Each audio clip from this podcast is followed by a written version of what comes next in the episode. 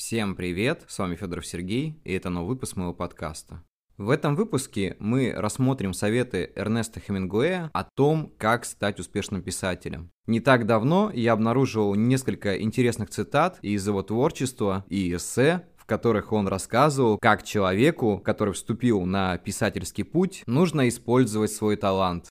И давайте начнем по порядку. Но перед тем, как начать, мне хочется попросить вас, чтобы вы подписались на мой подкаст на Яндекс Музыке, на Google подкастах, на Apple подкастах. Мне будет очень приятно. Также выпуски выходят на Spotify. Ну и не буду тянуть, пожалуй, начнем. Первый совет кроется в том, как научить своих героев правильно говорить. Хемингуэй замечал, что необходимо, чтобы персонажи, которые разговаривают в вашей книге, делали это естественно. То есть не в том плане, когда, допустим, вы пишете, как автор от себя говорит, он пришел, Спросил у него то, ответил он это. Все это выглядело довольно по-живому. То есть повторять именно диалоги, которые случаются с нами в жизни. В том естественном виде, как это должно работать. Мы часто сталкиваемся с той проблемой, когда мы пишем о персонажах, которым не свойственно говорить какие-то вещи, потому что они не являются в книге и, может быть, в ваших фантазиях теми, кого вы придумали. Поэтому нужно приводить их более к естественному плану, чтобы их диалоги были более живыми. И вы же, допустим, не будете общаться с человеком, который совершенно не разбирается разбирается в музыке, допустим, о симфониях Баха. Ну, как-то так это должно работать. Именно вписываться в рамки существования нашего восприятия, я бы так сказал. В этом моменте он подчеркивал, что не нужно использовать чрезмерный жаргон. Ну, то есть, как у нас сейчас молодежный сленг, в их это время было каким-то жаргоном, на котором разговаривали люди, и это, наверное, немножко совсем не о том, потому что пройдет какое-то определенное время, и эти жаргонизмы, они станут для будущего поколения чтение уже чем-то, наверное, неизвестным. Какие-то каменные послания настенные, которые изучают до сих пор археологи. Поэтому старайтесь выражаться так, чтобы и читателю спустя там сотни лет ваша речь была понятна. Также Хемингуэй помогал нам развивать чувство диалога. В своих книгах он часто указывал на то, что его герои готовы выслушать друг друга до конца, не перебивая о том, о чем они говорят. Потому что иногда диалог получается довольно сумбурный, отрывистый, непонятный, даже в перемешку с чем-то. И он предлагал просто прогуляться по улице, послушать чужие диалоги. Я об этом уже говорил, что это довольно интересно для книги получается. Посмотреть привычки людей, как они себя ведут в общении, то есть проанализировать, естественно, естественной привычки человека в общении и уже исходя из этого сделать какие-то определенные выводы. То есть сделать свою книгу довольно живой.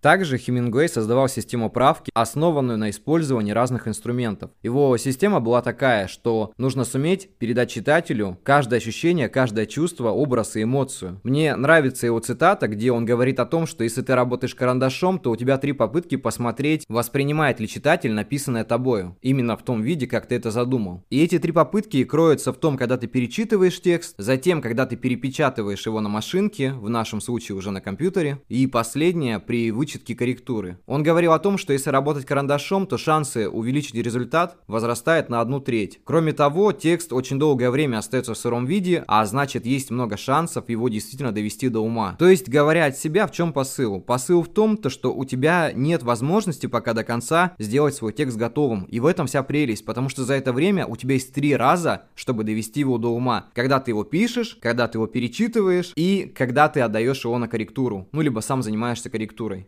Также Эрнест Хемингуэй был сторонником того, чтобы давать свое творчество почитать другим людям, чтобы они помогли ему доработать текст. Я считаю это правильно. Ну, то есть как бы не всем подряд давать, если вы стесняетесь, потому что очень сложно раскрывать себя, а давать именно тем людям, которые расположены к вам, которые могут помочь чем-то. Не просто там раскритиковать, а именно изучить ваш текст и протянуть руку помощи и, соответственно, помочь его исправить. Также Хемингуэй призывал нас писать текст выразительно. То есть не просто писать его как-то систематически, а так, чтобы этот текст прям был, наверное, по звучанию прекрасен для читателя. Когда он заполнял всякие пустые пространства какими-то описаниями, доводил этот текст вот до такого ума, что когда ты читаешь, думаешь, да, это действительно классика. Вот именно так, наверное, нужно и работать с текстом. Также он давал советы по пунктуации и орфографии, что не нужно менять изначальные правила, которые были введены, потому что он сравнивал это с игрой в гольф, он говорил о том, что если бы мы играли не клюшками, а чем-то другим, то это был бы уже совсем не гольф. И также в литературе, то есть когда ты ее пишешь, нужно придерживаться именно тем правилам, которые действительно помогают, допустим, читателю нормально изучать ваш текст, чем делать там какой-то творческий беспредел. Также он призывал правильно относиться к критике, изучать именно те моменты, которые были объективны. Здесь, наверное, немножко грубо прозвучит, но он говорил о том, что если книга хороша, и к ней, допустим, действительно претензий нет, и вдруг начинает критиковать, то пусть он себе дальше тявкает на это все, не обращайте внимания. Также он говорил о режиме дня, который действительно нужно соблюдать. То есть он начинал писать на рассвете, именно в то время, когда его никто не может отвлекать, он может спокойно заниматься своей литературой. И я считаю это правильно, потому что когда ты делаешь что-то в суматохе тебя отвлекают, то ты все время путаешь свои мысли, и в итоге совершенно не то получается, то, что тебе бы хотелось. Поэтому выбирайте время, чтобы писать довольно, ну, я не знаю, в адекватной, спокойной обстановке, и тогда вы будете более сконцентрированы, и у вас все будет получаться.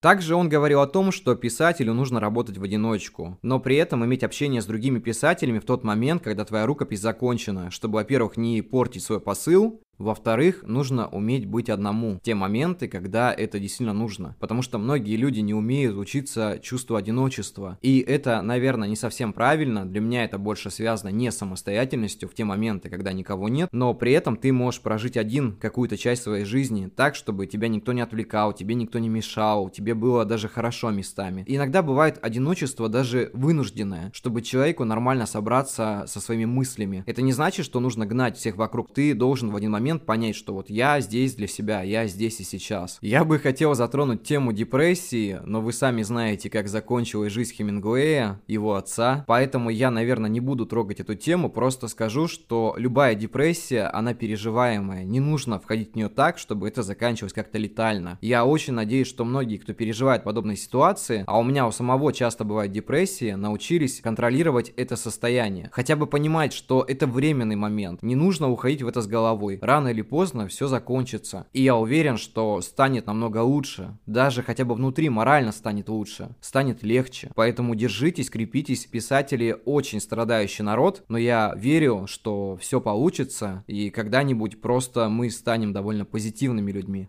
И последнее хочется сказать про успех. Хемингуэй говорил на эту тему так. Жизнь писателя, когда он на высоте, протекает в одиночестве. Писательские организации могут скрасить его одиночество, но едва ли повышают качество его работы. И избавляясь от одиночества, он вырастает как общественная фигура, и нередко это идет во вред творчеству. В одном письме он даже признался, что в итоге так с ним все и получилось. Мне было очень совестно, что я не писал. Меня доставали журналисты, фотографы и скучные забавные психи. Работа над книгой была в самом разгаре, а это все равно, что тебя прервали в момент тайного свидания с женщиной. Это все говорится к тому, чтобы вы в итоге, даже если вы станете успешными, я очень надеюсь, что у вас это все получится, не уходили в это долгое забвение, потому что это мешает вам двигаться дальше. Есть признание, это хорошо, будьте счастливы, но не зацикливайтесь на этом. Вы же знаете, что такое гордыня и как она порой нас накрывает. На этом будем заканчивать. До следующей недели. Всем спасибо. Я очень рад, что вы слушаете меня. Подписывайтесь на мои подкасты. Еще раз повторюсь. Всех обнял. До скорых встреч и всем пока.